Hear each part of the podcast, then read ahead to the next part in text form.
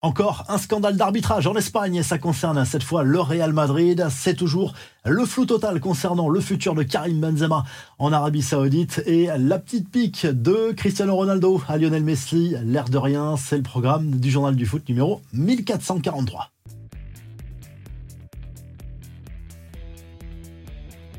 On prend tout de suite la direction de l'Espagne où l'arbitrage fait de nouveau polémique dans le viseur cette fois.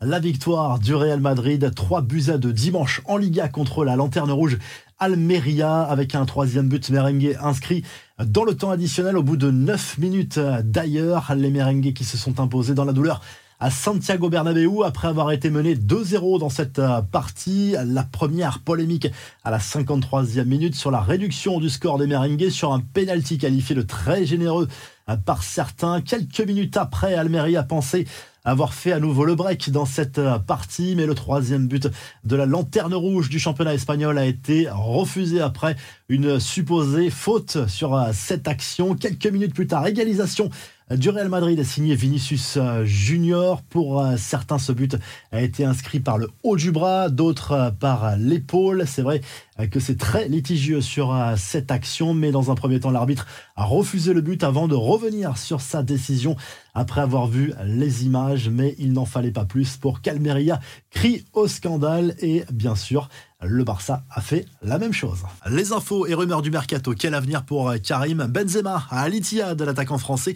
Très critiqué ici en Arabie Saoudite et revenu de vacances avec plusieurs jours de retard. On le sent clairement démotivé, voire complètement déprimé. Les dirigeants de la Saudi Pro League souhaitent que le Ballon d'Or 2022 reste dans le championnat saoudien, quitte à changer d'équipe. Une réunion aura lieu en ce sens dans les prochains jours.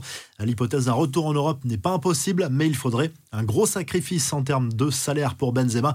Et du côté de l'Olympique lyonnais, une nouvelle offre a été lâchée pour obtenir le prépayant de David Carmo, défenseur du FC Porto. Le club français est en concurrence avec l'Olympiakos Le Pirée dans ce dossier. Les infos en bref, le tirage au sort des huitièmes de finale de la Coupe de France. Le PSG sera opposé à Brest au Parc des Princes au prochain tour. Belle affiche entre Lyon et Lille au Groupama Stadium. Monaco ira Rouen. Rennes, tombeur de Marseille dimanche soir au tir au but, sera opposé à Sochaux.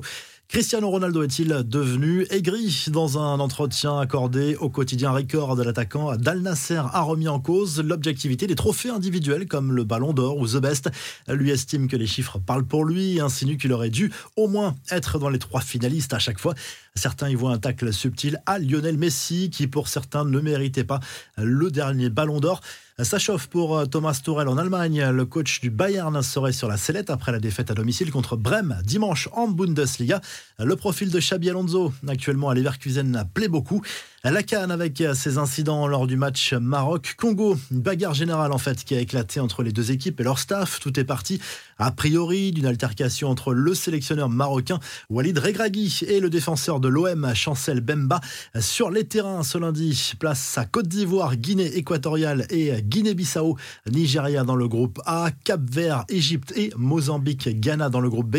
Enfin l'AS Monaco vendu dans les prochains mois, c'est possible. Dimitri Ribolovlev pourrait le club de la principauté, selon les échos et l'équipe, dans les prochaines semaines ou les prochains mois. Il a été approché par un investisseur, ça n'était pas prévu, mais l'offre fait visiblement réfléchir le milliardaire russe. La revue de presse, on file tout de suite en Angleterre où le Star Sport consacre sa une à Darwin Nunez, double buteur face à Bournemouth dimanche en Première Ligue, victoire 4 à 0 des Reds qui confirment leur place de leader, 5 points d'avance sur Manchester City Arsenal et Aston Villa, même si les joueurs de Pep Guardiola ont un match en moins en Première Ligue du côté de l'Espagne. Le journal Sport revient sur la victoire précieuse du Barça, 4 buts à 2 sur la pelouse du Betis Séville. En Liga, le club catalan, troisième du championnat espagnol derrière le Real Madrid.